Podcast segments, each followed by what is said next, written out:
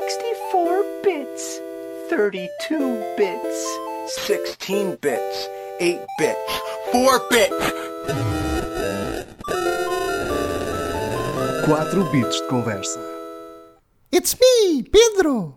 Sim, antes de partirmos para o rescaldo da Nintendo Direct, sejam bem-vindos a mais um 4 bits de conversa. Este é o 20 episódio do nosso podcast gaming, levado a cabo pela Portal Gamer e pelo Salão de Jogos. Hoje fazemos então o rescaldo da Nintendo Direct, que aconteceu no passado dia 23 de setembro, dedicado aos jogos que vão chegar à Nintendo Switch durante os próximos meses e também com Bayonetta 3 a ser a grande surpresa da noite. Assim sendo, o 4 bits de conversa conta mais uma vez comigo, Pedro Moreira Dias, eh, Rui Gonçalves e Alice Alcinha a representar o Salão de Jogos e do lado da Portal Gamer temos o nosso estimado Gonçalo Santos. Sejam todos bem-vindos. Como é que é? Boas. Olá, como é que estão? Prontíssimos para isto, pá. Vamos embora. Como já é costume, quando falamos de eventos deste género, uh, gostava sempre que me dessem uma opinião geral daquilo que, acham, que acharam, aliás, do evento, se apareceu assim algo que vos empolgou ou se faltou um jogo que verdadeiramente vos deixasse com aquele entusiasmo característico destes mesmos eventos. Gonçalo, tu que és um rapaz atento às coisas da Nintendo, Oh, uh, claro. começamos por ti hoje, pode ser? Claro, claro que sim. Ahm, então, acho que foi um, um- Aliás, foi daqueles eventos em que foi, para mim foi dividido. Ah, muitos jogos que eu de facto queria jogar e queria ver e queria saber mais. Bayonetta, claro, sendo o principal deles todos. Ah, e depois muitos outros jogos que eu via e pensava, pá, eu nunca na minha vida vou, vou pegar nisto. Por isso foi assim um 50-50. Quando, quando de facto pá, uma, um Nintendo Direct com 40 minutos eu e o Rui vimos, vimos juntos e, eu, e estávamos com, uma, com alguma antecipação para, para querer saber o que, o que é que vinha aí, tendo em conta que lá está, os, os Direct costumam ser um bocadinho mais pequenos. Ahm, a verdade é que se esperava algo talvez maior do que isto, não sei, mas para mim, lá está, o Bayonetta foi a cereja no topo do bolo. Eu tive um spoiler, porque antes do- de começar a ver a conferência, vi que o Bayonetta tinha ficado disponível para pré-order na Best Buy, penso eu, nos Estados Unidos, e pensei, ok. É isto, nós vamos ver eh, hoje Bayonetta 3. Foi uma, foi, mesmo, mesmo sabendo que isso iria acontecer, pá, foi, foi uma agradável surpresa e foi o, o ponto alto da noite para mim, como grande fã de Bayonetta. Mas houve outras coisas que, que, que vi, que gostei e que também quero jogar, mas lá está, houve outras para as quais eu olhava e pensava, pá, isto não é claramente para mim, talvez para, para outro público tenha, tenha tido mais interesse, mas para mim foi um bocado agridoce, por assim dizer. Uh, continuo então também a indagar estas opiniões em relação ao Nintendo Direct, assim de uma forma mais geral. Agora o homem da Nintendo, Rui Gonçalves, uh, diz-me da tua justiça. Olha, eu vou seguir assim um bocadinho as palavras do Gonçalo, porque a verdade é que, por ser 40 minutos, tenho de dizer que esperava um bocadinho, se calhar assim, mais uma outra surpresa, não só o, o Bayonetta, mas esperava assim, algo que se calhar assim ainda mais forte. Ahm, e, e na altura até disse ao Gonçalo: Epá, esperava um bocadinho mais disto e tal, mas depois de rever, pá, a verdade é que aquilo tem muito conteúdo e tem muitos jogos interessantes. Uh, eles apresentaram muitos jogos interessantes, só que lá está, o hype quando é um Nintendo Direct fica sempre tão grande que quando acaba tu pensas, ei, é só apresentar um daqueles que nos puxa mesmo a sério, mas depois de rever, pá, tens o, a apresentação do novo Kirby que deve ser bastante interessante, o, o próprio Mario Party que, que sai também este mês, este mês, exato, este mês, e, e depois também ah, eles terem anunciado o, o Disco Elysium sair para a Switch, acho que é assim uma, uma excelente surpresa, porque é um jogo muito interessante e que provavelmente ninguém estava à espera que chegasse, e então Uhum. achei que, que a verdade é que teve muito sumo e muito conteúdo, só que pronto, quando a gente vai assim cheio de hype, à espera de, de muita coisa que nos possa entusiasmar, depois às vezes as coisas não correm tão bem, foi um bocadinho como aconteceu, mas depois de rever, achei que até tinha sido uma excelente apresentação. Tinhas assim algum título que, que esperavas que de repente ali caísse de paraquedas? Olha, na verdade, poderia ser difícil, mas por o, o Metroid estar assim tão, tão na berra e até ir sair agora o Metroid Dread, ah, esperava que eles dessem mais um cheirinho do Metroid Prime 4.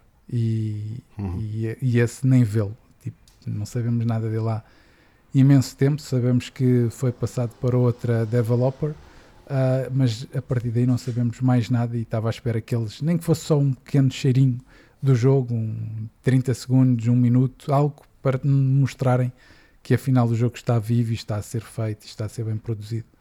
Se for como a E- Bayonetta, são 4 anos, não é? Mas a questão é essa, é que, é que o Bayonetta foi exatamente a mesma coisa, não é? Também nós, em 2017, tivemos aquela imagem a dizer Bayonetta 3 e a partir daí, psh, nunca mais ninguém ouviu falar do Bayonetta e ele caiu um bocado nesse void em que está o Metroid também, exatamente isso. Se tu te lembrares, eles foram apresentados os dois na mesma Sim, altura, sim. mais ou menos, Uhum. também em 2017, só que o, o Prime, por ter começado a- do zero o desenvolvimento, provavelmente está mais atrasado. Claro. E então não podemos ver nadinha. E o Sr. Hélio Salsinha, o que é que gostou de, desta Nintendo Direct? O que é que lhe chamou assim a atenção? Olha, eu não vi, não vi em direto. Uh, o Nintendo Direct eu não vi em direto, vi, vi depois só e já sabia algumas das novidades que tinham, que tinham havido. Ainda assim, fiquei surpreendido pelo número imenso de jogos que, que conseguiram apresentar. Acho que percebo uh, o que é que o Gonçalo e o Rui podem dizer de se calhar esperava. O, o Rui, depois à segunda vez, o Gonçalo, se calhar se vir a segunda vez, também vai achar a mesma Não, já coisa. vi, já vi. Que- Eh, Lá está, Ah. é assim, eu não, eu não acho que tenha sido mau. Eu acho é que há ali Não, certos tens- tens jogos para os quais eu nunca não te vou- interessam, claro. Sim, não é o meu mercado, claro, estás a perceber? Não é o meu gosto. Sim, sim. Mas eu acho que eles com isso conseguem ir, se calhar depois para outra pessoa, é, Claro, é- são claro. os jogos que tu não gostas e, e os jogos que tu gostas depois não são para essa Claro, pessoa. claro, claro. Acho que pelo menos eles jogos apresentaram, e isso ninguém se pode queixar, e, e até acho que foi uma apresentação razoavelmente boa para aquilo que, que a Nintendo já, já nos tem vindo a habituar ahm, ao, longo, ao longo dos tempos. A parte que eu gostei mais, além do Mario do Mario Party, Mario Party Superstars. qualquer coisa, Mario Party Superstars, exatamente, que achei o conceito maravilhoso. Agora com terá mais terá mais coisas, mais jogos e aquela é sempre giro uh, jogar jogar aquele, aqueles jogos faz-me lembrar sempre os jogos sem fronteiras ou, ou o jogo do ganso, o jogo de La Oca, como, como, como havia antigamente. E isso eu gosto, sei porque é que tu gosto gostavas do jogo particularmente. à Oca, eu sei. Gostava muito do jogo de La Oca. E, e- mas aquilo que me surpreendeu mais e que eu fiquei mais animado, porque eu nunca na vida tive vontade de subscrever o, o Nintendo Switch Online, e eles apresentaram agora um supostamente um novo pack de, de expansão para, para, para, para os assinantes desse serviço que vai trazer clássicos da, da Nintendo 64 e da grandiosa Sega Mega Drive. Isto, eh, é- para mim, a apresentação podia ter sido só isto que eu, que eu ficava todo contente, porque, porque depois disseram que no dia de lançamento vão, vão colocar nos jogos da Mega Drive, por exemplo, temos o Sonic 2, o, o Streets of Rage 2, o, o Echo the Dolphin, o Golden Axe, o, o Shinobi 3. Epá, são jogos da minha infância que eu facilmente agarro uma, agarro-me a uma console e começo a jogar. Melhor do que isso, ainda apresentaram depois comandos uh, das consolas, parece, parece mesmo os comandos das consolas antigas, que dá para adaptar ao- à Switch e, e jogar. Quanto, quanto ao resto, Só é uma pena que seja no Japão ainda para já. É pá, é, mas vai chegar cá, vai chegar cá. Ah, isso acho que sim. Não é que seja importado. sem- Fica na alfândega. há sempre maneiras, há sempre Há maneiras sempre de fazer aquilo que há maneiras. chegar. Ah, e depois gostei, gostei para a Nintendo, gostei muito do, do Bayonetta 3. Sim, tem muito bom ar, sim senhor. Acho que conseguiram ali fazer uma, uma bela empreitada, como se costuma dizer. E, e gostei do Splatoon 3 também, que já, já tem sido um, um hábito, já, já, já, tem vindo a, a ser anunciado nos outros Ni- Nintendo Directs.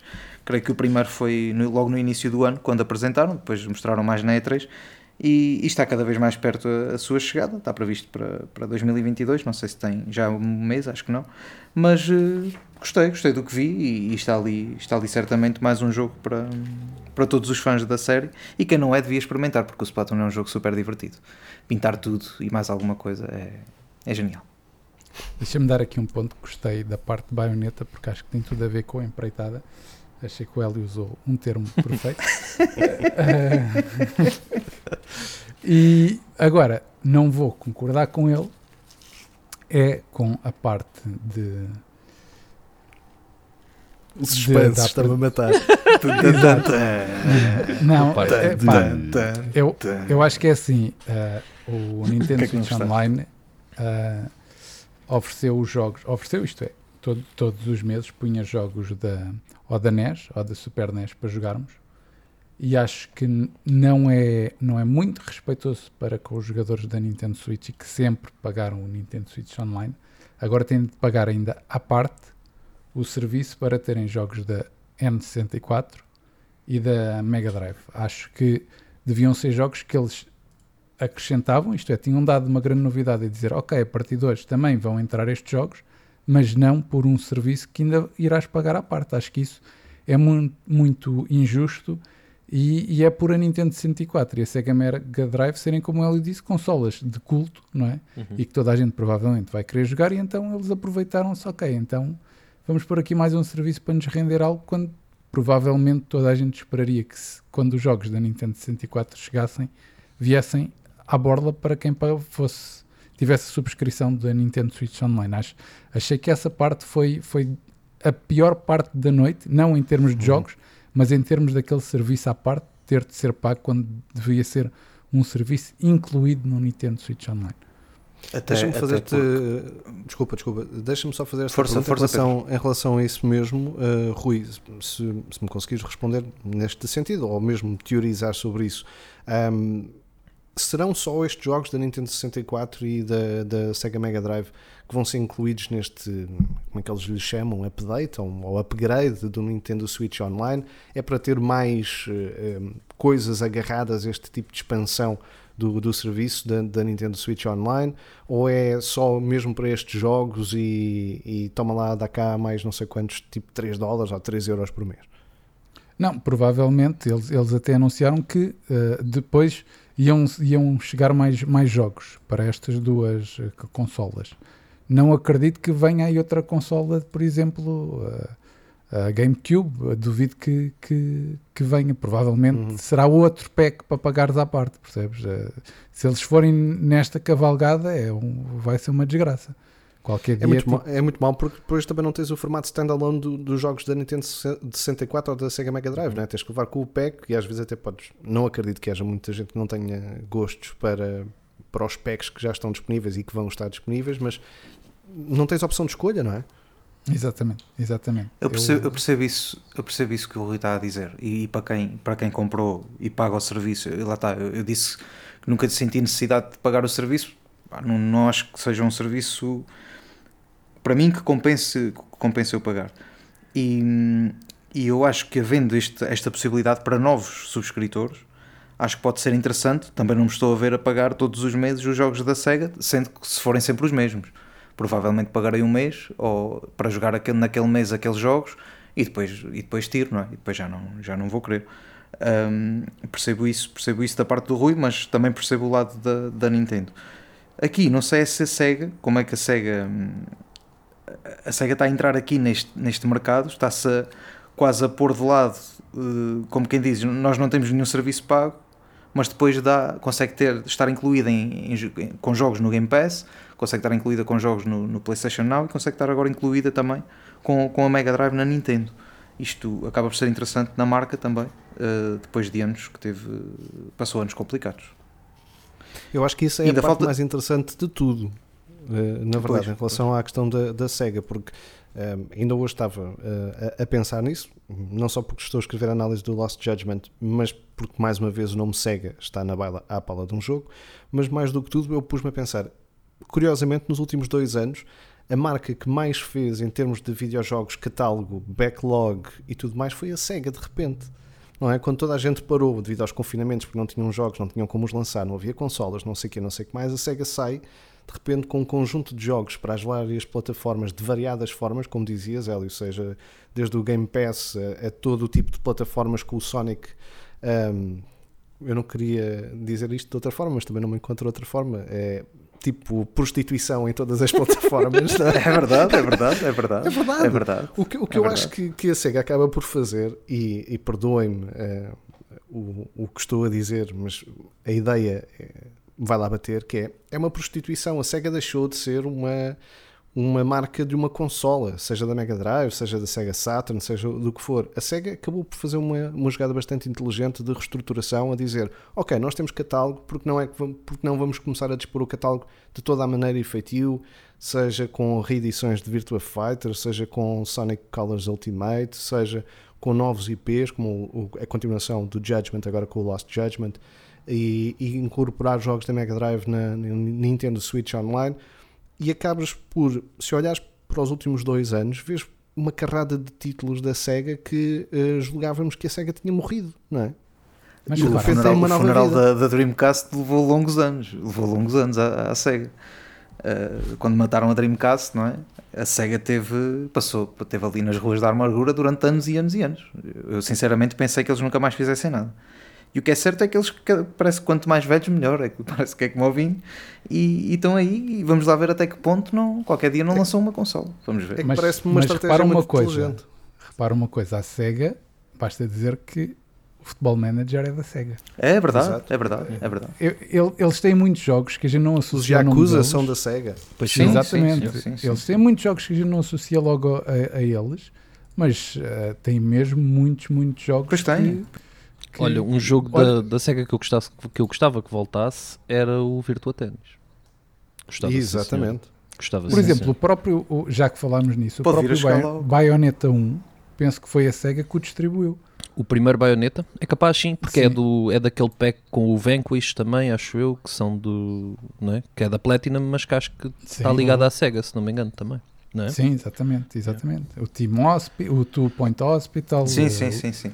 Assim, eh, a SEGA teve, teve- assim, eles tiveram que se reinventar de alguma maneira, não é? Porque Exatamente. aquilo não ia dar com, com consolas e exclusivos como eles tinham e tiveram e- partiu logo da parte do Sonic. Já, já, já estamos a fugir Eu um acho- bocado aqui à mas- conversa mas da acho- Nintendo, mas acho vem logo. interessante, eh, porque acho muito interessante a estratégia, não é? Porque se tu, se tu olhares Tinha que nos ser. últimos dois anos, não é? Eh, As celebrações dos 30 anos do Sonic, dos 25 do, do Virtua Fighter eh, e tudo mais, eles parece que estiveram vários anos a planear agora como é que vamos meter isto tudo em carrilar e de repente estás aí de 3 em 3 meses a ver Sega, Sega, Sega, Sega. É verdade, Sega, é Sega, verdade. Quando nunca mais tinhas ouvido falar da Sega. É, Achei isso muito interessante por acaso.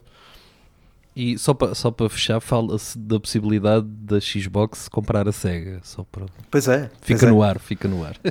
Fica no ar. fica no ar. o que irá acontecer? Não percam. Mas Pedro, O queria ouvir também rumor. a, a tua opinião sobre, sobre este show da- do Nintendo Direct, que com tanta, já, já estamos a fugir um bocado e acabaste por não, por não dizer mesmo o que, eh, que, que eh, achaste do- A minha opinião em relação à Nintendo Direct. Eu, eu, curiosamente, como estou sempre um pouco mais afastado de alguma forma ahm, em relação àquilo que se passa na Nintendo, eh, a não ser para, para, para os fins do trabalho e deste mesmo podcast também, e por curiosidade, óbvio. Mas aquilo que eu achei foi: pá, os gajos continuam sempre a fazer Nintendo Directs, sempre com jogos para, para agora, para daqui a um mês, para daqui a um ano e para, tipo, para todo o sempre. É, é sempre isso que eu, que eu vejo, porque eles têm essa, esta, essa estratégia de linkarem as coisas muito bem e de terem sempre produto, não estão sempre ah, a fazer render muito, muito o peixe, porque eles têm, ah, por exemplo, updates para o, para o, para o Mario Golf Super Rush, ah, para o, o Mario Party Superstars, que já está anunciado há bastante tempo, mas vão sempre dando mais, mais, mais feedback em relação a isso. Col- Colocaram logo disponível o Advanced Collection do Castlevania, que é super interessante para a malta de, de backlog e de, e de retro gaming, porque traz cinco jogos do Castlevania e, e todos eles são bons, especialmente a inteligência de fazer esta Advanced Collection numa altura em que começa também, ou já começou uma nova te- temporada da, da série de, de, de anime ou, ou de banda desenhada, como quiserem, da Netflix do Castlevania, portanto, mais uma vez spot on na estratégia de, de, de promoção e de linkagem. E Ah, até a própria petição que, está aí online para pedirem um novo Castlevania. Exatamente, não é? Eh, isso começou-se a falar de tudo e eles, hum, onde é que está o catálogo? Collection. Vamos pôr online, bora. Estão super Eles atentos. aproveitam é, tudo. É super, é super interessante e estas várias vidas da Nintendo Switch, eh, um, neste sentido, não só de surgir agora uma nova consola com OLED, não é? mas do facto de não existir uma nova consola com um novo processador e essas coisas todas, mas eh, ires vendo como a Nintendo Switch está-se um, a evoluir ou está-se a mutar no sentido de ter jogos em cloud, de conseguir ir buscar catálogo que nem sequer é, é próprio, como é o caso da Sega Mega Drive, mas eu juntar-lhe também um dos fan favorites da, da Nintendo 64, trazendo clássicos eh, como o ActRaiser, que, que agora que era da, da Super Nintendo e que, que agora também vai chegar à, à Nintendo Switch, mas também a outras consolas. Uh, falando das expansões e, e consegui trazer um novo Mario Kart que é o Chocobo, né? o Grand Prix, o Chocobo GP conseguem trazer agora, para quem gosta de Final Fantasy, nós ainda há pouco em off estávamos a falar de Final Fantasy. E bem. E e está bem. mais um! É, faltavam cartas, não é? Faltavam Claro. cartas de, de Final Fantasy e, aí vão, e vão ter. É, com os Chocobos a, a, a dar com pau, com o Gilgamesh e essas coisas todas. E depois as Estrelas da Noite, que eu diria que foi o Kirby, que foi o Bayonetta, foi o Monster Hunter e foi o Disco Elysium a chegar para a Nintendo Switch. O Disco Elysium, então Final Cut eu jogava que jamais chegava à, à Nintendo Switch, por variedíssimas razões, mas achava que, que era uma coisa que nunca iria acontecer e que fica super surpreendido. E portanto, foi assim os meus destaques, sendo que alguns dos quais, tipo Kirby e o Bayonetta, também vamos falando aqui ao longo do, do próprio podcast em si. Se calhar até mesmo uh, arrancando para isso mesmo com o Kirby. Uh, nunca podemos fugir a uma apresentação do Kirby, seja de que formato for, não é? Mas quando estamos a falar de uma aventura totalmente em 3D, numa espécie de Mario Odyssey, uh, com o Kirby como protagonista, queria-vos perguntar o que é que vocês acharam deste jogo, desta ideia e desta predisposição do Kirby, que me faz sempre lembrar o, o também uma bolinha verde do Final Space, o Chickly Chickly, que é como eu lhe chamo. Era de novo. Uh, vocês nunca As viram coisas Final, que Final Space? buscar, Desculpem. As vou- coisas vou- que este vou vai só- buscar. Vou só fazer esse, esse parênteses muito rápido. Vocês nunca fazer. viram Final Space? Não. Acho Não. que não. A série de animação Final Space? Não, Acho nunca que vi. não. Façam no Tens- wishlist do, do Netflix. Ah, Não, já sei o que é, sei agora a é. última. Yeah, yeah. É obrigatório. Depois vão perceber a, a- a história do Chuckly Chuckly. Uh, mas pronto, voltando ao Kirby. Agora E já agora por ti. aproveitem também e vejam o Castlevania, que vale a pena. E o Castlevania é Castlevania, muito sim, bom. sim, sim, Castlevania é muito obrigatório. fixe. É. Yeah, yeah. E o Witcher também, está lá. um, série de- um E filme. muita coisa. Pronto, e muita E coisa, muita mas coisa. pronto. Exato, muita coisa. Voltando ao Kirby, desculpem, perdi-me. Uh, voltando ao Kirby, um, perguntava-te a ti, Hélio, um, o que é que tu achaste deste Kirby and the Forgotten Land? Vai chegar na primavera de 2022 e tem então este aspecto de 3D um, a recordar Mario Odyssey. Pá, eu aqui vou ter que ser muito sincero, eu nunca. Só, o Kirby só, só de ver vídeos e, e de saber que o pessoal joga e gostava daquilo, eu nunca, nunca peguei no, no jogo para, para saber hum, aquilo que, que realmente tinha para, para oferecer muito aos jogadores. Quando, o que é que eu acho que nestas passagens para 3D acaba por ser sempre um risco. Se é um risco calculado ou não, eu acho que é calculadíssimo e por parte de pessoas que já que, que passaram o Mario para 3D, que passaram outros jogos e números para, hum, para 3D, acho que só pode vir aí coisas boas e, e para os fãs então será, será uma loucura. Não, não sei se aquilo será mundo aberto, se não, mas ah, Pelo menos parece Ah, que é uma espécie de mundo pois, aberto. Parece, parece pois, exploração, pelo menos tem. Deve ser por cenários, parece Sim. como o Mario Odyssey isso. quase. Tens uma Pode zona, ser, depois pode ser tens. isso. Parece-me que sim, não sei. Pá, e lembro-me sempre, pronto, mais uma vez falar da SEGA, mas para mim é mais fácil. Ah, quando, quando saiu o primeiro Sonic 3D, deve ser este o pensamento que, que, que os miúdos que jogavam Kirby, os miúdos e os adultos, ahm, agora têm para, em relação a isto. Foi quando vi um Sonic 3D fiquei maluco. E, e ao início gostei, hoje em dia, olhando para trás, cara, não gosto assim tanto, preferia os 2D. Mas na altura, o que é certo é que aquilo era, era uma loucura, e eu acho que o Kirby ah, a fazer essa passagem, acho que sinceramente acho que, acho que vai ser uma aposta ganha com, com todos os fãs que o jogo já tem e cativará certamente ainda mais alguns. Rui, eu sei que tu gostas, uh, mas sei que tens aí um pequenote que ainda vai gostar mais. Pois. Sim, é verdade. Aqui em casa, quando eles viram o trailer, foi a loucura. Tipo, ah, quando é que isto sai? Ah, sim, é verdade. Eu acho que Até é porque uma... tens o melhor jogador de, de Super Mario Odyssey que alguma vez uh, conheci na vida. É e, verdade. e, de, e de Zelda, não é? É verdade, é verdade. Com, com seis anos ele já limpava o Odyssey com melhor do que eu. Ah, Rui, isto é Mas- assim, isto é inscrevê-lo no, nos esportes. E se um dia vai haver eh, de Kirby's e de coisas, inscreve já o miúdo. meu. Speedruns. Mete o puto a fazer speedruns. exato. Ele só precisa Eh. dizer é tipo 20 vezes em cada frase, porque acho que é o que está na moda nos youtubers. Exato. Exato.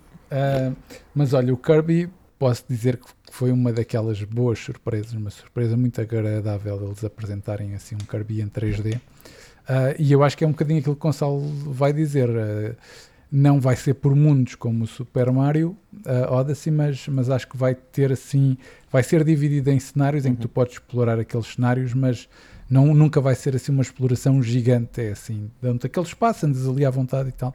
Mas só a ideia de tu poderes. Uh, o Kirby ainda por cima é um personagem que consegue voar, que consegue, uh, entre aspas, engolir outros seres e, e com isso ganha transformações uh, deles. Eu acho que a ideia em si está tá, tá muito gira.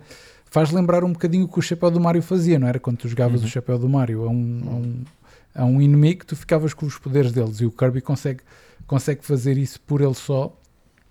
Então eu acho que, que vai dar uma, uma ideia muito gira de exploração, ao mesmo tempo de, de, de ataque e, de, e, de, e de, o combate é que, é que provavelmente vai ser aquilo que a gente ainda, ainda tem de de ver muito bem, porque, porque lá está, o combate, como o Kirby tem, tem muitas coisas, eh, umas vezes pode usar a espada, outras vezes pode usar o chicote, outras vezes pode usar várias coisas conforme o, o personagem que ele, que ele engolir.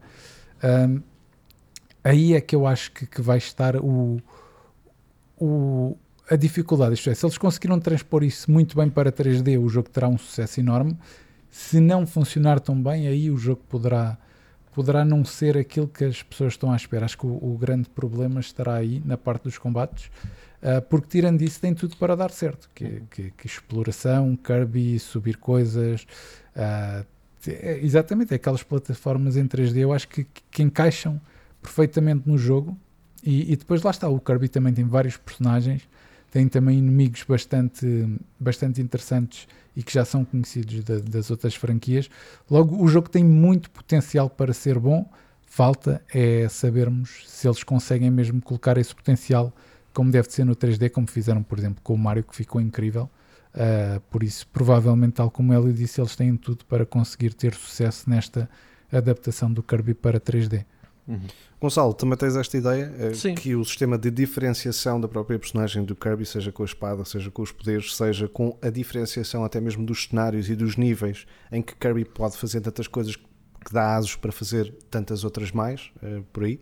Uhum. Sim, eu acho que, tal, tal como vocês já disseram, acho que talvez até estou um bocadinho mais seguro do, do que o Rui, que está um bocadinho com dúvidas em relação ao combate, mas eu acho que, que o jogo tem tudo para correr bem. É, de, é, um clássico jogo ao estilo da Nintendo, basta ver o trailer para perceber isso. Os, os cenários, estes novos cenários da Nintendo Switch são, são fantásticos, tanto no Odyssey como no, nos outros, no, no, Breath of the Wild. Todos os exclusivos que têm saído uh, da, da Nintendo têm-me deixado fascinado com aquilo que é a construção de cenários do, dos jogos. Um, pelo trailer também aquilo que conseguimos ver com tantas mecânicas mecânicas do, do jogo, uh, o, o, combate que também mostra um bocadinho, não mostra grande coisa, é verdade, mas mostra um bocadinho. Eu acho que é impossível quase este jogo, este jogo falhar naquilo que são os seus moldes. Uh, Parece-me ser um jogo muito bonito, com um potencial enorme, como vocês já disseram, uh, com bosses muito interessantes, porque aquilo que vimos no. Lá está, depois o, o, Super Mario às vezes também acontece um bocadinho isso. Nós temos um boss que é uma coisa incrível de ver, mas depois o combate e a luta com ele acaba por ser um bocadinho simplista ou um bocadinho mais simples do que nós vemos no, noutros jogos. Mas a verdade é que lá está, estes jogos também têm, têm que ser de certo modo acessíveis e, e acho que tem tudo para correr bem. O Kirby, a personagem, é, é interessante também. Uh, por isso, acho que é uma aposta ganhadora e que, e que assim que sair vai, vai acho que vai ter, não só vai ter boas reviews, como, como vai fazer as delícias dos mais novos e também dos, dos mais velhos e mais, e mais batidos neste estilo da, da Nintendo. Acho que, acho que tem tudo para correr bem, por assim dizer. Não, não vejo como é que, como é que este jogo poderá falhar. Uh, porque lá está, segue aquilo que é o estilo da Nintendo, no fundo, é uma adaptação de um jogo, de um universo que já está estabelecido, que já está criado, que é coeso, que faz sentido como uma boa personagem, bons cenários, tem tudo, tem tudo para correr bem, no fundo. É exatamente isso, eu também subscrevi exatamente essa ideia, tendo em conta que até mesmo o Super Mario Odyssey já respirou o suficiente para dar uh, agora palco a outra uhum. personagem e também a outro jogo embutido do mesmo género 3D, com esta questão da ação em plataformas e desenrolar da própria personagem e com novos poderes e novos cenários e essas coisas que tens. Também foi um dos meus destaques este novo Kirby que chegará na primavera do ano que vem. Já falámos aqui também no podcast do 4 Bits de conversa de que algo que tem sido muito interessante de ver na Nintendo é a sua abrangência a vários videojogos que saem um pouco da esfera daquilo que é a Nintendo bem em si, em que julgávamos que não seriam sequer possíveis uh, de jogar. Já temos falado em outros podcasts aqui do 4 bits de conversa, ou falámos, por exemplo, do Guardians of Galaxy, que também está aí a caminho, e um, ehm, continuamos a ver que há mais jogos uh, a fazer essa, essa transposição. Agora, nomeadamente, por exemplo, com o, a questão do Dying Light, por exemplo, quando tanta gente esperava por uma nova versão, uma Pro, uma, sei lá, o nome que quiserem, um, há é, esta possibilidade através uh, do cloud ou da cloud para jogar uh, novos jogos e, e, jogos que se calhar nunca veríamos na Nintendo Switch. Rui, agora começo por ti em relação a esta questão da cloud. Foi também uma das surpresas da noite em relação um, a este jogo, mais um, uh, que, que, é anunciado para a Nintendo Switch através da cloud. Sim, o é Dying verdade. Light 2, não é o Stay Human. Exatamente, é, foi um daqueles jogos que eu nunca pensei que chegariam, até porque tinha sido anunciado que ia chegar à Nintendo o, primeiro, com uma Platinum Edition, uh, e este segundo nunca pensei que, que chegasse à Nintendo, mas uh, acho que lá está. Uh, já tivemos esta experiência da cloud com o Resident Evil, com o 7, e, e provavelmente a Nintendo está a ver que está a valer a pena e que isso até faz com que eles não tenham de estar sempre a a pensar em, ok, será que temos de lançar uma Pro? Será que temos de atualizar o software da Nintendo? Provavelmente não, porque se calhar a, a ideia é mesmo esta, é, ok, os jogos não derem para aqui, as companhias que quiserem que metam em cloud e assim os jogadores podem jogar o jogo na Nintendo Switch, uh, é mais um sítio onde eles têm para vender o seu jogo e os jogadores da Nintendo Switch não têm de estar a, a pensar numa nova geração da Nintendo.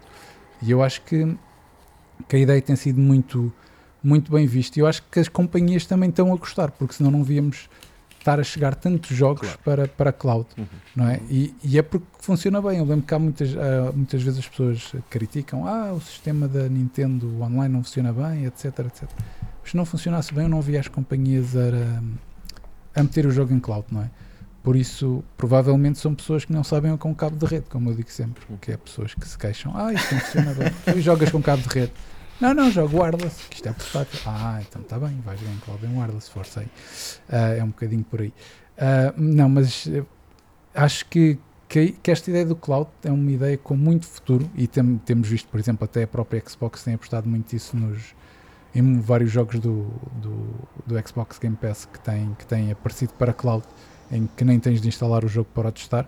Uh, e acho que a Nintendo está a seguir um bocadinho este caminho com aqueles jogos que sabemos que não iam rolar na consola, não iam correr porque o hardware não aguenta e assim uh, aguenta. Por exemplo, até o próprio o último Assassin's Creed, uh, o agora o Valhalla, o, o Val, exatamente. Uh, também chegou à Nintendo, também chegou Valhalla, à Nintendo é Switch via, via, via cloud e eu acho que que é uma ideia que tem tudo para funcionar e que provavelmente é o futuro, não só da, da, da Nintendo Switch a ter jogos que não dá, mas também das outras companhias que, que eu acho que é uma maneira de tu conseguir jogar os jogos facilmente, não tendo de ter ali a, o disco para instalar e essas coisas. É, tipo, é instantâneo, quase chegas a carregas no botão e começas a jogar um jogo que está do outro lado a correr sem teres grande processamento da tua consola ou do, ou do teu computador ou do teu tablet. Acho que é, acho que é uma ideia do futuro e que, que tem tudo para, para ser o futuro dos videojogos. Gonçalo, pergunta a mesma coisa, tendo em conta que um, ehm, não só isto torna-se moda e cada vez está a ser mais adaptada também à Nintendo Switch, uh, pergunto-te uh, não só a tua opinião em relação à, à, sua utilização, mas também ao futuro dela. Isto é, uhum. um, para já são poucos jogos, uh, um, tendo em conta que os jogos precisam de servidores para correr. como é que isto depois vai ser balanceado também. Sim. É assim, eu acho que por enquanto são poucos jogos, mas que à medida do, do avançar e com implementar cada vez mais esta, esta tecnologia na Switch, acredito que comecem a ser cada vez mais jogos a chegar a, de, deste modo. Uh, e isto é simples, se nós formos a ver bem, a Switch neste momento, pá, em número de consolas, tem um número exorbitante, ou seja, é, são muitos consumidores, é muita gente. Nós sabemos que de facto a consola tem uma limitação de hardware em relação às outras que, que estão no mercado e isto é a maneira de dar a volta a essa limitação de hardware. Para além disso, eu acho que uh, acaba por ser um bocadinho uma medida para o consumidor uh, para que beneficia de, totalmente o, o, consumidor, porque a Nintendo poderia muito bem tentar fazer uma consola nova, meter uh, uma consola mais cara, tentar fazer uma versão Pro, whatever, e que iria vender, porque a verdade é que a Nintendo vende e com a implementação da Switch eu acredito que a Nintendo continuará a vender durante muito, muito tempo com este boom que a Switch teve, mas, mas lá está, acho que o facto de eles não, não irem por aí, não, não quererem fazer algo novo, não quererem fazer uma consola nova, mas quererem trazer jogos uh, que estão nas outras plataformas e, e adaptá-los, por assim dizer, a, a, através da cloud para, para a Nintendo Switch, acho que é uma medida para o consumidor, é uma medida boa para o universo Nintendo que traz jogos que, lá está, a maior parte das pessoas que tem uma Nintendo e que não tem outras consolas, muito provavelmente gostaria de jogar. Como vocês falaram do, do Assassin's Creed, de, de, tudo isso, acho que o potencial é enorme, uh, mais para mais sendo uma consola portátil que se diferencia completamente de, das outras. O Rui falou bem quando disse que, de facto, quem joga no modo portátil pode ter algumas dificuldades, acho que isso é algo que tem que ser trabalhado. A tua questão também com os servidores é algo que tem, tem que ser criado, essa, essa base, tem que ser criado esse, esse suporte para que este modelo continue a funcionar e que, e que venha para ficar. Porque lá está, acho que é a única maneira de a Switch uh, não, não acabar já, prolongar-se um bocadinho mais esta, esta geração, com muitas consolas em muitas casas e Claro que isto para as, para as produtoras querem é pôr os jogos ali, por isso acredito que elas vão fazer o esforço, mesmo que seja preciso talvez algum investimento a nível de servidores ou o que quer que seja. Acredito que muitas empresas, principalmente as grandes, vão fazer esse esforço para que estes jogos consigam chegar a esta plataforma, porque na verdade são mais X uh, vendas ao final do, do ano e, e, não há como, como negar que lá está, que a Switch é um, é um mercado grande eh, e cada vez, cada vez maior uh, com as vendas da, da consola. Por isso acho que sim, acho que tem tudo para, para, para correr bem também, tal como o Kirby. Acho que, que é uma coisa que vai para ficar e que, e que tem tudo para lá está, para, para levar a Nintendo uh, quase ao nível das outras, neste caso a nível, nível gráfico e de performance, que pode chegar, pode chegar lá perto e que, e que é uma mais-valia para todos, porque não nos obriga a comprar mais consolas, mais hardware, mais o que quer que seja, como, como outras marcas fizeram, mas que nos dão apenas os jogos neste formato e, e isso só pode ser bom. Isso só pode ser bom. Obriga as companhias a comprar servidores. Não? É? Obriga as companhias a comprar servidores, mas, mas acho que se calhar acaba por compensar. Se tu fores a ver bem, não é? Tipo, se fores uma Ubisoft ou se fores uma companhia grande, claro que para os pequenos é diferente. Também os indies têm outra facilidade em rodar na, na Switch. Quando nós estamos a falar de, de jogos a chegar à cloud, geralmente são AAAs, não são propriamente uh, jogos mais pequenos, com, com não é? Não, são jogos mais evoluídos graficamente que, que requerem outro, outro tipo de hardware.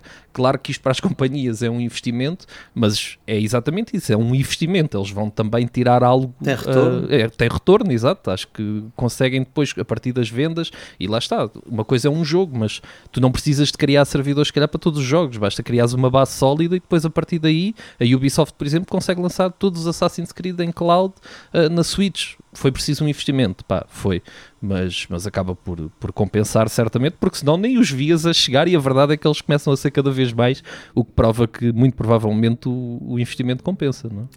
Não, repara, eu não te estava a criticar, sim, estava sim, a dizer é que as companhias é que têm de ter esse investimento. Em vez de ser os jogadores. E prova exatamente, exatamente, e provavelmente sim, se verem que as companhias que estão a arriscar em, em pôr servidores para pôr isto em cloud se tiverem lucros, provavelmente muitas outras vão aderir claro. ao, ao, mesmo exemplo. É, é neste aspecto sim, que eu te sim, estava sim, a dizer, claro, das claro. companhias terem de investir em servidores. Claro, claro, claro, claro que sim. Hélio, também a tua, a tua ideia em relação a esta questão do cloud gaming, tendo em conta, colocando também aqui esse dado, de quem é que tem que pagar os servidores? São as, as empresas que desenvolvem os jogos ou é a Nintendo que suporta o jogo? É para eles que se entendam. não te cabe a ti, não é? Não te cabe a ti decidir isso agora. Isso não me cabe a mim decidir. Por acaso era uma dúvida que eu tinha aqui a perguntar, que era quem é que, paga, quem é que está a pagar os servidores, se era, se era a Nintendo, se, era, se eram as próprias companhias. Isso é, acaba por ser interessante. Acho que aí há uma solução simples, né? mas isto quando, quando, quando ninguém tem quando não, uma pessoa não tem dinheiro, fala à boca cheia e pode criar situações simples e depois quem tem o dinheiro é que resolve uh, as situações, que é se for a, a, companhia, a companhia é que tem os lucros, se for a Nintendo, a Nintendo tem que dividir X% de lucros, eu diria se calhar 20%, e, e se for eh, se for meio-meio, ou se, se eu já não sei o que é que disse, não sei se foi a Nintendo, se a Nintendo tiver tudo, uh, tem que dar um pouco de, de royalties vá, à, à, empresa. Se for a empresa a ter tudo, provavelmente só pagará a Nintendo a licença para, para lá ter o jogo, porque de facto a Nintendo só faz a distribuição do jogo, pois não, não tem que porque há aqui uma questão não tem que ter mais encargos, não é? Sim, sim. Não tem que ter mais encargos de, com isso. Uh, se é a Nintendo Switch que fica, uh, Nintendo neste caso, que fica a ganhar por ter aquele jogo em catálogo e portanto poderá cativar mais pessoas a comprar a Nintendo Switch, se é porventura uh, a developer ou o estúdio ou, ou, ou mesmo a editora que vai acabar por lucrar mais por ter mais uma plataforma onde pode colocar o jogo. E, e, imagino que isto seja aqui uma, uma luta relativamente titânica de quem é que deve o quê a quem. Uhum.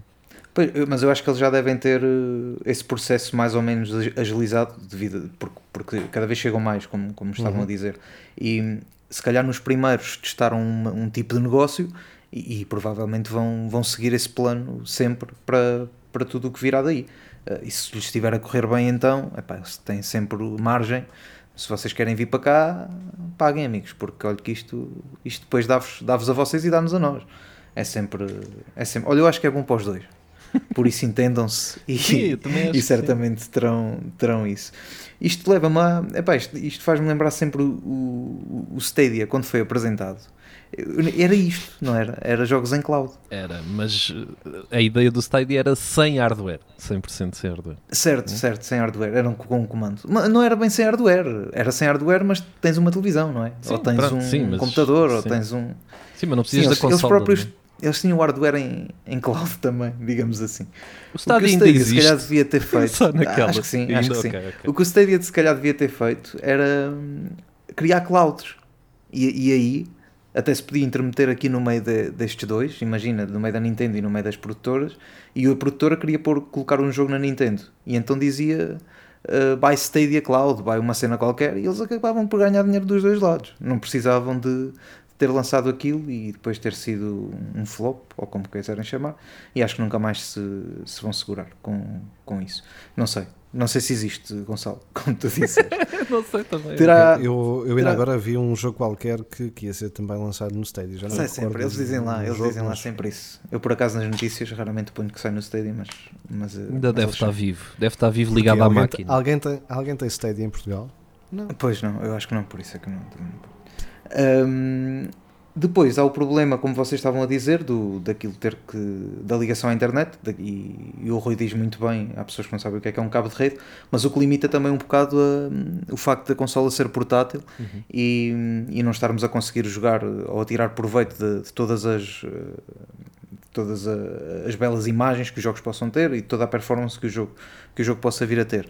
Se bem que vem aí o 5G, como, diz, como nos dizem já há uns aninhos, mas isto agora com o 5G é que vai ser internet rapidíssima em todo o lado, portanto, eh, provavelmente a cloud também não terá, não terá problemas com isso. A questão é se o hardware da, da Switch te permite uh, tirar um, um, bom partido do, do 5G do também, 5G, não é? Pois, se calhar a nova já, sei, já, deve, já deve vir mais preparada para isso, sim, mas percebo essa, essa ideia.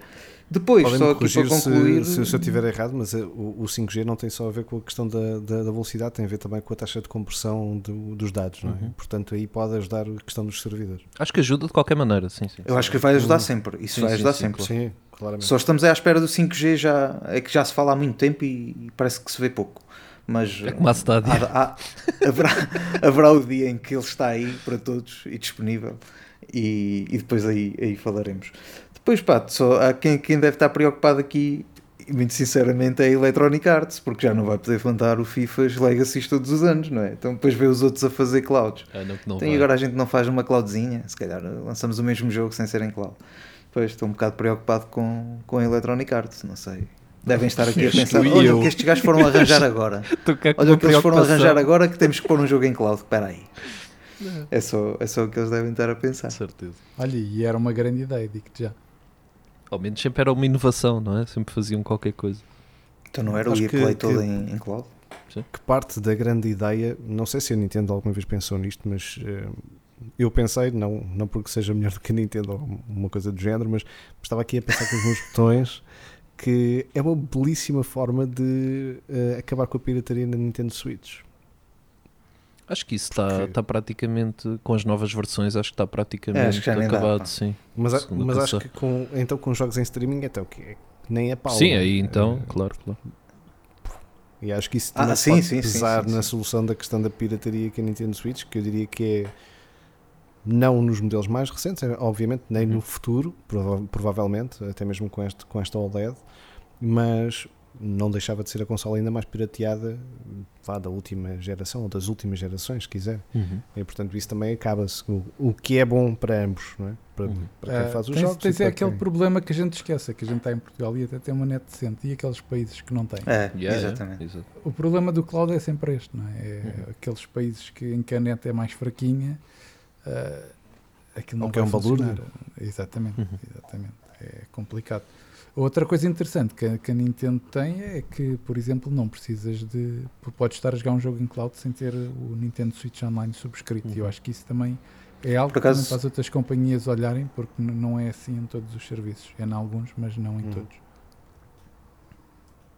Isso é interessante. acaso, isso é interessante. Eu ia, ia perguntar isso, ia perguntar isso, ia perguntar isso Hum. se, se, se, se era necessário ter, ter o Nintendo Switch Online hum, subscrito. O que eles podem depois aproveitar é a quantidade de jogos que têm em cloud, criar outro pack de expansão. Isto é só ideias para a Nintendo. Uh, criar outro pack de expansão com jogos cloud versions. E assim pagas um X e tens acesso logo E eles estão a todos os apontar. jogos da- Eles estão a da cloud. apontar isto tudo, atenção. Sim, eu penso, penso que eles ouvem. Aliás, Claro, como claro. apontam sempre várias ideias nos nossos podcasts. que Sim, porque isto não tarda está a aparecer, é verdade. Uma vergonha. É verdade. Não poderíamos deixar de ehm, ainda falar do Bayonetta 3, porque talvez foi o ponto alto eh, da Nintendo Direct, até mesmo por todos os anos que estamos à espera, desde 2017 do novo jogo da Platinum Games. Bayonetta 3 surge assim para a Nintendo Switch no próximo ano, em 2022. Eh, já falámos aqui eh, um pouco de tudo de Bayonetta, mas vamos lá esmiuçar aqueles 4 minutos super intensos de trailer. Gonçalo, começo por ti Uhum. que já jogaste os anteriores. Sim, sim. Conta-me o que é que achaste que foram assim as, as grandes diferenças. Foram a, ba- a batalha entre o Godzilla e o King Sim, Kong e coisas sim. do género. Acho que é, acho que é essa a principal diferença. Nós no, no- nos outros baionetas já tínhamos tido um cheirinho de, daquilo que é o, esses monstros gigantes a aparecer e o dragão, etc. Que tinha que aparecer sempre para comer um boss ainda maior do que ele. Mas, mas neste caso, aquilo, aquilo que eu mais gostei de ver no, neste trailer ah, foi a continuidade. Foi, foi ver que de facto aquilo é fiel tanto ao primeiro como ao segundo jogo e que é o mesmo modelo. Pá, para mim, ah, o Bayonetta, eu, eu não sei se há algum jogo cuja jogabilidade seja mais eh, perfeita para mim do que o Bayonetta. É difícil. O Bayonetta para mim é. Lá está, é, É, aquela. melhor do que o Devil May Cry. É incrível. Para mim é, é- para mim é melhor Yeah. que o Devil May Cry. Sim, sim. Para É mim é muito melhor. Porque é mais rápido, ah, a maneira como funciona o dodge com a câmera lenta, com as combinações, com os finishes, com tudo naquilo é épico, é incrível, é rápido, é fascinante e é, e é agradável, meu. É, é daqueles jogos que tu começas a jogar e parece que estás só ali, tudo, todos os combos entram, o- a maneira como o combate está separado entre as armas nos pés e as espadas nas mãos e eh, os movimentos dela super fluidos, tudo, tudo naquilo é, é fascinante. O, o primeiro jogo foi, ah, foi incrível, o segundo jogo para mim levou a fasquia um pouco mais alta e, e espero que este terceiro terceiro faça exatamente isso, que, que um bocadinho a fasquia do segundo jogo. Nós vimos já lutas entre monstros gigantes, que era uma coisa, eh, naque, naqueles modos era uma coisa que não existia. Uh, a maneira como controlamos, uh, vimos uma aranha, vimos o, o dragão também, vi, penso que vimos uh, vários, vários animais que podem ser controlados por ela. Uh, Agora, eu não quero é que o jogo seja só isso, evidentemente. Quero que o jogo continue a ter a sua base de combate sólida, em que nós jogamos com a baioneta e que, e que depois lá está numa boss fight épica, que é o que existe mais em baioneta, porque aquilo nós vamos numa rua e de repente parece que estão sempre a aparecer bosses maiores e coisas mais épicas ainda do que o anterior. Acho que não é um jogo tão épico. Acho que a expressão é mesmo essa. Baioneta é épico em todos os sentidos e, e espero que este, que este seja exatamente assim. Se mantiver aquela jogabilidade que nós vimos nos outros dois jogos, pá, para mim chega perfeitamente. Muita gente diz, ah, é um jogo graficamente, não está nada demais. É pá, eu quando jogo um baioneta não procuro grandes gráficos, uh, não é isso que eu vou à procura. Procuro a melhor jogabilidade e a minha jogabilidade favorita. E se isso estiver lá, para mim, o jogo é um, é um 10 em 10 logo, não precisa de grandes eu gráficos. Diria, eu diria que baioneta tem, tem isso de interessante, que é se tu pegares no primeiro, que, que saiu em 2009, uhum. se não estou enganado a, a, jogabilidade já é épica. É igual. Para a altura. Yeah. Sim, e sim, se pegares agora nele, continua a ser é uma incrível. jogabilidade incrível, embora os gráficos notes que, que já é um jogo antigo, mas a jogabilidade está lá. A maioria dos jogos, tu quando agarras um jogo 2000 agarras e dizes, epá, esta jogabilidade já está datada. Sim, sim. Mas o Aquele Bayonetta não. tu não sentes isso, isso Não, é que é não, interessante. Não, não, não, De todo, de todo. A jogabilidade é, é do primeiro, é tão boa como a do segundo e, é, e lá está, os elementos são os mesmos. A Platinum para mim é especial por, por aquilo que faz com, com jogabilidades, principalmente combate uh, corpo a corpo, é, é especial. Não há, não há nenhuma companhia que, que encaixe tão bem naquilo que eu gosto como, como, é, como a, a Platinum, a From Software é outra coisa, mas é um sofrimento, é, é, outro, é outra dimensão, por assim dizer, são, são coisas diferentes. Este de facto é um jogo divertido, é um jogo uh, que tu jogas bem e como tu disseste, Rui, tu vais hoje jogar o, o Bayonetta, hoje ou daqui a 5 anos ou a 6 anos ou o que quer que seja, e tanto a nível de físicas como a nível de jogabilidade, os gráficos podemos achar que estão datados, mas lá está, é aquilo que eu disse, quando jogo um Bayonetta a jogabilidade é tão boa, é tudo tão bom que eu estou tão concentrado no jogo que, pá, que não tenho sequer paciência para estar a, a, pensar este gráfico podia ser melhor ou podia ser mais isto ou aquilo. Não. Isso para mim é secundário num jogo que, que de facto é genial pela sua jogabilidade. Sim.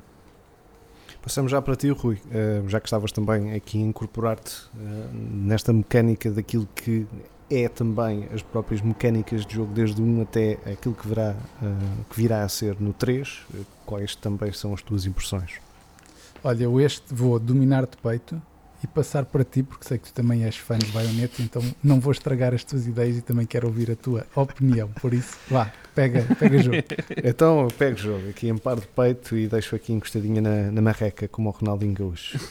Um, pegando um bocadinho até na ideia do Devil May Cry que eu, que eu estava a falar, porque são dois jogos que estão próximos do meu coração, mas em que o Bayonetta, até por serem menos e até por serem mais concretizados do que propriamente o Devil May Cry, eu os comparo, porque tem o mesmo sistema, a mesma ideia de fazer combos, de ser adrenalina pura e dura, só que o Devil May Cry entrou por campos que não domina e acabou por ali pelo meio, nomeadamente com o reboot, que eu acho que é muito, muito fraco. É, com este último, agora que já saiu até mesmo para, para a nova geração de consolas, volta a conseguir ter essa dinâmica de combos, de velocidade e over the top, como, como o Bayonetta, mas passou ali por, pelas pecinhas do Algarve. E o Bayonetta é isso, é que conseguiu sempre ser consistente do 1 e provavelmente agora também acontecerá com o 3.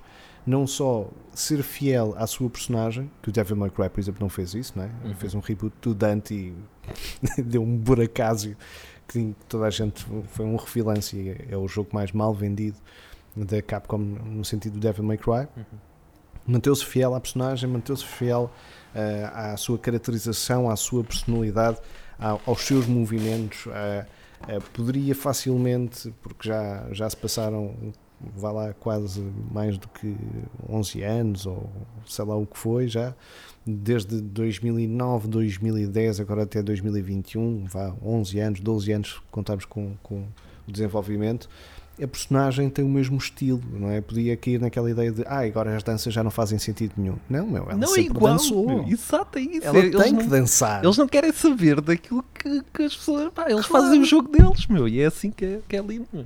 E é isso que eu, que eu, que eu venero também na, na, na Platinum Games, até porque a Platinum Games deu-me o melhor Transformers que eu alguma vez já joguei com, Verdade.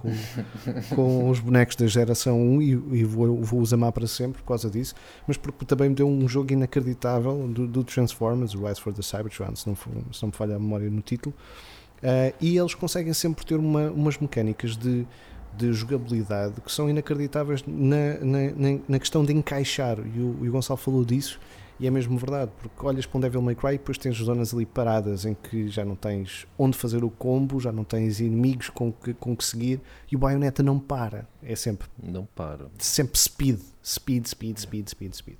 E tu consegues fazer como estejam no cu de Judas ou não, porque ela salta por cima e dá a volta e não sei o que, e dança pelo meio e evoca não sei o que mais. E é isso, é pura adrenalina, com um sentimento completamente over the top, mas que faz todo o sentido e que tu ficas sempre naquela, e ah, isto é maluco, mas é possível. Yeah. Não é? E é Ter lindo. pistolas meu. nos pés. É eh, pode Yeah. ser mais ou menos eh, vá, eh, adaptável a essa ideia, mas epá, é, é louco, mas é super dinâmico e é super divertido e desafiante. Também nesse sentido de encaixar os combos, quando faz as coisas certas, tens ali momentos daos, não é? de, de um clímax eh, extremo, de tipo, "Ia, fogo, que inacreditável que isto foi. E é, Yeah. E os Agora- próprios comentários da própria baioneta enquanto está a Sim. fazer os combates dão um- uma alegria ao jogo diferente. Yeah. não é? Um gajo Sim. está ali na adrenalina e a rir-se ao mesmo tempo só por certos E comentários. a história daquilo manda. é super engraçada. Tipo, tem momentos de humor eh, fascinantes, tanto o primeiro como o segundo, mesmo assim. Exatamente. Tenho, tenho essa, eh, essa, vá, esse precalço ou, ou esse receio até que ponto eh, a ideia de, de combate entre gigantes, entre demónios, entre criaturas eh, invocadas possa resultar. Aquilo que me, que me dá algum alento e que me dá alguma satisfação é que ela continua a dançar. E isso acho que é um toque muito Platinum Games de, yeah, podíamos meter aqui a câmera só com, com os demónios ou com, com as invocações aqui a degladiarem-se, mas não, ela tem que estar presente porque ela é baioneta. Yeah. portanto eu acho que foram super fiéis a isso e isso agrada-me de, de sobremaneira. E depois parece-me que está inacreditável, quer dizer, é mesmo eu acho que, que, que a Platinum terá um grande problema que é pensar se algum dia fará um Bayonetta 4, porque acho que se calhar com Uhum. este Bayonetta 3 já não tem por onde ir eh, no sentido do over the top e, e de fazer as coisas já estratosféricas. Mas olha Mas que. eh, até desculpa- lá está tudo bem. Desculpa interromper-te, mas há, Diz, diz, há dois jogos da, da Platinum que, na minha opinião, são underrated e que são combates fascinantes. Um deles é o Metal Gear Rising, que é um jogo do universo Metal Gear, mas completamente diferente. Com o Raiden, não é? Exato, que é uma coisa brutalíssima. Um jogo em que tu consegues, num finish, consegues cortar o teu target em 300 bocados, tipo uma coisa absurda. E o outro é o Astral Chain. O Astral Chain é um jogo, um exclusivo Nintendo, completamente fascinante, lindo em todos os sentidos, uh, com uma jogabilidade diferente, com a- as mecânicas da, da chain, do- dos, dos robôs que tu tens e que, e que trabalham contigo, e que são dois jogos incríveis, com combates incríveis e que passaram assim um bocadinho de lado uh, em comparação, claro, com, com outros como o Nier, como o Bayonetta, que se calhar tiveram outra dimensão, mas o Astral Chain também é um jogo que os, as- os, os bocados finais do Astral Chain, aquilo é uma loucura completa. Yeah. Os- o último boss do É, Astral. Chain é uma loucura completa também. E os bosses do Eu- Metal Gear Rising, a mesma coisa. Por isso, eu, Eu acho que o Metal sempre- Gear Rising as pessoas eh, pararam no ponto em que, como não era um Metal Gear normal, Sim, era o nome. Acho que o grande problema do Metal Gear Rising foi Yeah. o nome, porque Foi o associavam Se- aquilo se, ao se Metal Gear. fosse Raiden Olha, eu joguei- Exato, era, coisa, era lindo. Yeah. Sim, sim, sim. sim, sim. Eu joguei, Mas- joguei esse e, pá, e ainda joguei bastante tempo, porque aquilo era de facto um vício É, mano, é tremendo estar ali eh, a arrebentar com tudo. A cortar Com- gás por com- todo lado. A, a cortar gente ao meio. Exato. Exatamente. Vocês, vocês sabem onde é que eles tiraram a ideia de cortar os bosses assim aos pedacinhos. Foi da onde? Elucida-nos. Foi do D'Artacão. Vocês não se lembram do gajo jogar a maçã ao ar e cortar aquilo aos pedacinhos e a maçã ficarem vários É verdade. Foi daí. Verdade, verdade. É. As coisas que isto também sabe. Isto também sabe muita coisa. trivia, pá. Grande Aliás, o Krillin, o Krillin quando fazia aquela serra também vem daí, do D'Artacão. Tem tudo aí no fundo. né? Dar-te a Eli, comprar, também do dar-te a tens, comprar o mundo. Falta, Pá, eu falta não tenho mais- nada mais a acrescentar, só Ok. dizer, só dizer que, que adorei aquilo que vi.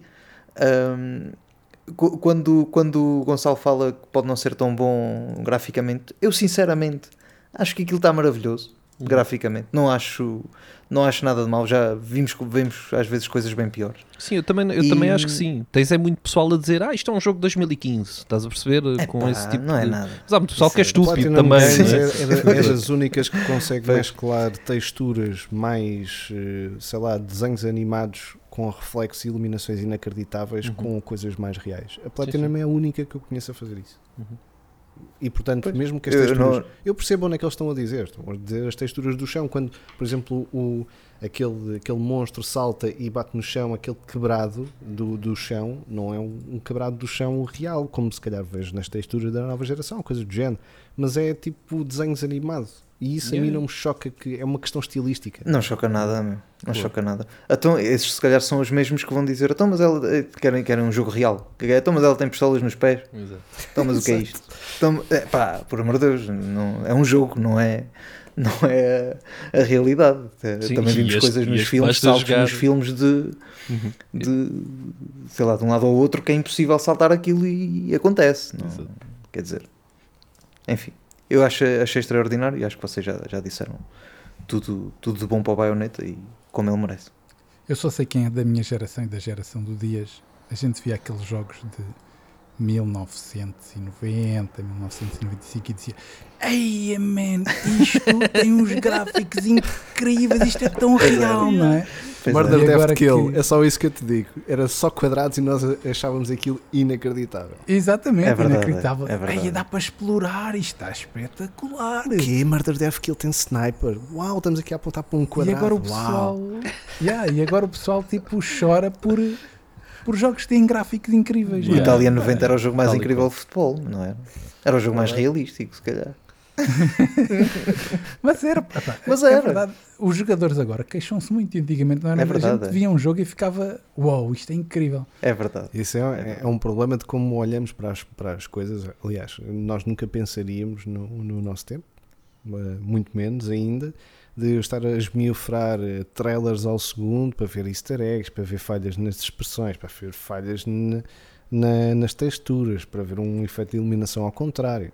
É, ninguém É engraçado que o pessoal procura falhas, não é? Não procura, isso é- não procura as coisas boas, procura só as falhas. O pessoal se esquece Enfim. que antigamente os jogos quando tinham um bug, tinham um bug para sempre. Para sempre. Não assim Yeah. Eu tenho muitas saudades disso. Eu, tenho, eu devo dizer que tenho muitas saudades disso. Eu acho que devia, o jogo devia, devia ser criada uma regra, pelo menos durante um ano, em que cada, os jogos que saíssem naquele ano não poderiam ser corrigidos. E Havia isso de ser- gostava- havia de ser bonito. havia, Havia de mas havia. Eu adorava, Olha, adorava ver. olha, Por acaso- que eu, por acaso eu acho que- interessante que- porque eles teriam muito mais cuidado a lançar os jogos. Não é? Exatamente. Ah, Sim, lançamos sim. assim e depois logo se Sim, atualiza. sim, isso é verdade. Exatamente, Também, nem lançavam jogos também. a torta e à direita, era quando estavam efetivamente vistos e revistos e completamente analisados até ao enfim pormenor é que saía. E depois, olha, era o que era, era o que era. Agora é assim, até mesmo para nós que escrevemos sobre, sobre videojogos e que analisamos jogos, quantas vezes nós não estamos a fazer uma análise e saiu patches e que É, de repente é. aquilo que tu estás a ver já nem é a mesma coisa e parece que já és só parvo, não é? És um mentiroso. Mas não Uhum. é. Exato, é, isso é, isso é verdade. Bem, mas Ficam- verdade seja dita. Perdem a data as análises. Yeah.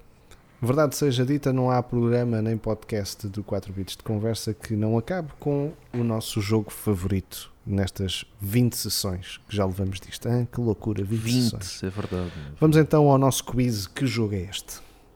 Que jogo é este? Ora, muito bem, para terminarmos da melhor forma, sempre aqui na Pândega, tornamos aqui um, um jogo clássico daquilo que é a rádio, nomeadamente a RFM, que é o que som é este, e nós transpusemos e tornamos isto muito melhor com o que jogo é este. Utilizamos aqui um sonzinho, eh, seja de um menu, seja de um tema, seja lá do que for, para eh, a dupla do outro lado eh, responder. Neste caso fui eu e o Hélio a escolhermos os sons para o Gonçalo e o Rui tentarem adivinhar e vamos eh, arrancar. Começamos pelo, pelo meu, pode ser? Sim, sim, o de cima. Siga. Que é o primeiro que está aí. Então vamos lá ouvi-lo.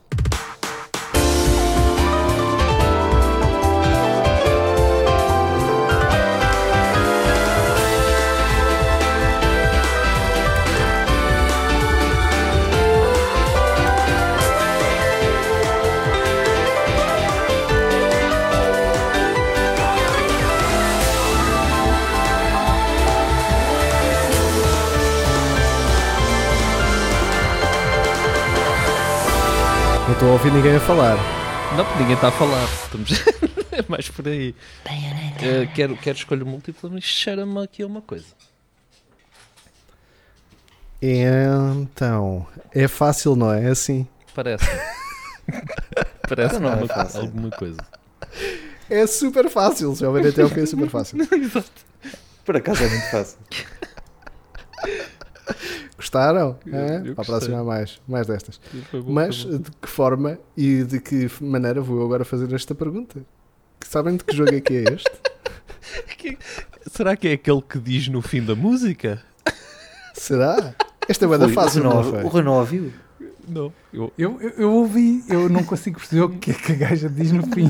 Ah, então ótimo. então ótimo.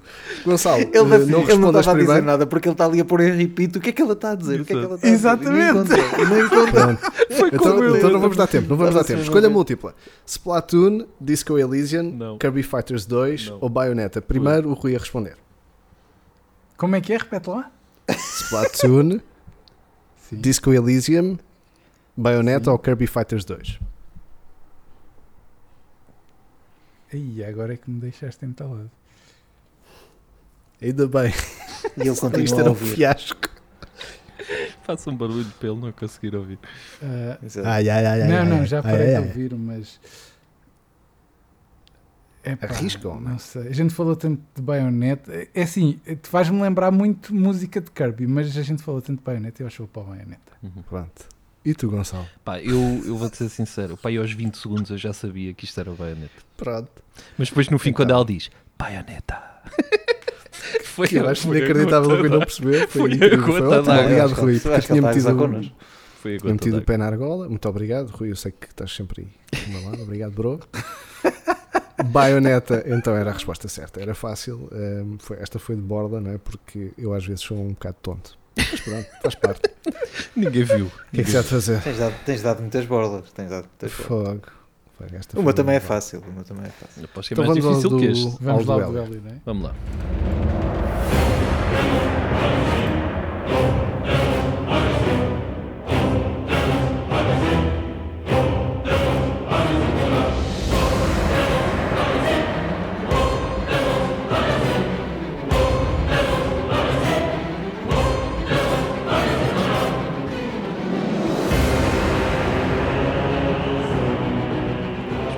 Cena tipo God of War 3. pá.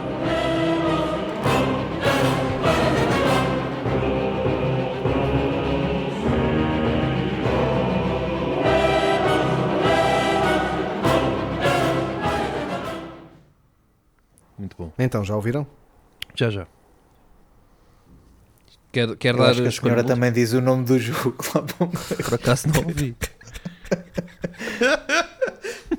Ai, que bonito. Vocês trabalharam bem esta semana, estou a ver. que- Ai, fogo. Se esforçaram-se. Oh, oh, filho, isto tem sido. Querem a escolha múltipla? Ah, pá, se puder. Sim, sim. Só para ter a certeza. Vá lá, Hélio, diz lá. Ah, então olha, Sable, Darksiders 1, o primeiro, God of War 2 ou Assassin's Creed Valhalla. Que ganda malandro, meu. É que, é que o Sable eu tenho certeza que não é. Que eu ando a jogar o Sable. E a banda sonora não é isto. E tem uma grande banda sonora. Tem, mas não é isto. Japanese Breakfast. Sim, mas não é isto, não é isto. E a minha questão é Darksiders ou, ou God of War 2. Mas como eu disse o God of War, e eu acho que tu és um ganda malandro, e és gajo para ir buscar a minha, a minha escolha múltipla, e pôr aí no meio das tuas, ahm, não sei, Rui, queres dizer alguma coisa? Para elucidar a malta? Epá, eu só para a gente ter a certeza que, que, que saímos daqui, pelo menos alguém a acertar os dois, eu vou dizer o Darksiders. Ai, que eles são tão seguros e Eu jogam também. todos para, para, acertar. É, que eu, também queria, eu também queria dizer o Darksiders, mas eh, se calhar vamos, vamos para o God of War. Pronto, só para. para, para God of War Sim. 2, repara Rui que eu não usei, uh, Sim, Gonçalo, que eu não dois. usei a tua, tua Sim, sugestão. sim, sim. Foi uma grande diferença da minha sugestão. Incrível. Mas sim, parece-me Darksiders também. uh, Ou God of War. Então escolhe uma. Uh, não, digo God of War pela lógica do Rui, para, para alguém ganhar. Ok. Então ganhou o Gonçalo. É É God of War incrível. 2. Já, semana, já da última vez que fui eu também acertei. Não sei se acertei Tu dois. estás fortíssimo. Tu acertaste os dois, acertaste. Meu Deus, Acertaste. meu Deus. Eu vou parar de jogar a É o- isto, porque pronto, assim sai em grande, retiro-me do topo sim, da sim. carreira e está feito. se fosse ao dizerem o nome ou, ou não dizer a resposta Sim, múltipla. pronto, exato. Mas visto que eu, olha, o Bayonetta, em minha defesa, digo, porque aquilo parecia muito Bayonetta logo no início. E eu disse o É God isso. of War ah, neste também. É verdade, é verdade, é verdade. É verdade. Por isso estou, de facto, em forma. fortíssimo. Estou, estou. Estou com o ouvido de ouro. Sou eu agora, já não Estás- és tu. tu. Eu já não sou, já não Passei. tenho. Passei a ser eu. Sim. Mas muito bom, muito bom. O Gonçalo ganha assim o skin de de ouvido e, portanto, fechamos mais um 4 bits de conversa. O podcast gaming do Salão de Jogos e da Portal Gamer. Já sabem que nos podem encontrar nas redes sociais. Gonçalo, começamos com as coordenadas da Portal Gamer. São mais, mais simples, não é? Portalgamer.pt, o site, Facebook e Instagram e Portalgamer.pt no Twitter. E o Salão de Jogos podem encontrar-nos em salãodejogos.net, o nosso site onde está agregada toda a informação, depois facebook.com.br o Salão de Jogos, Twitter, salão underscore de underscore jogos, também na BTV e essas coisas afins. Não se esqueçam de adicionar este podcast aos vossos favoritos e subscreverem, se tiverem pachorra, para nos continuar a ouvir a falar de videojogos, que é o que mais gostamos. Estamos no Anchor, no Spotify, no Apple Podcasts, no Google Podcasts e até lá, boas gatanas, voltamos daqui a 15 dias. Eu também gosto de outras coisas. Eu sei.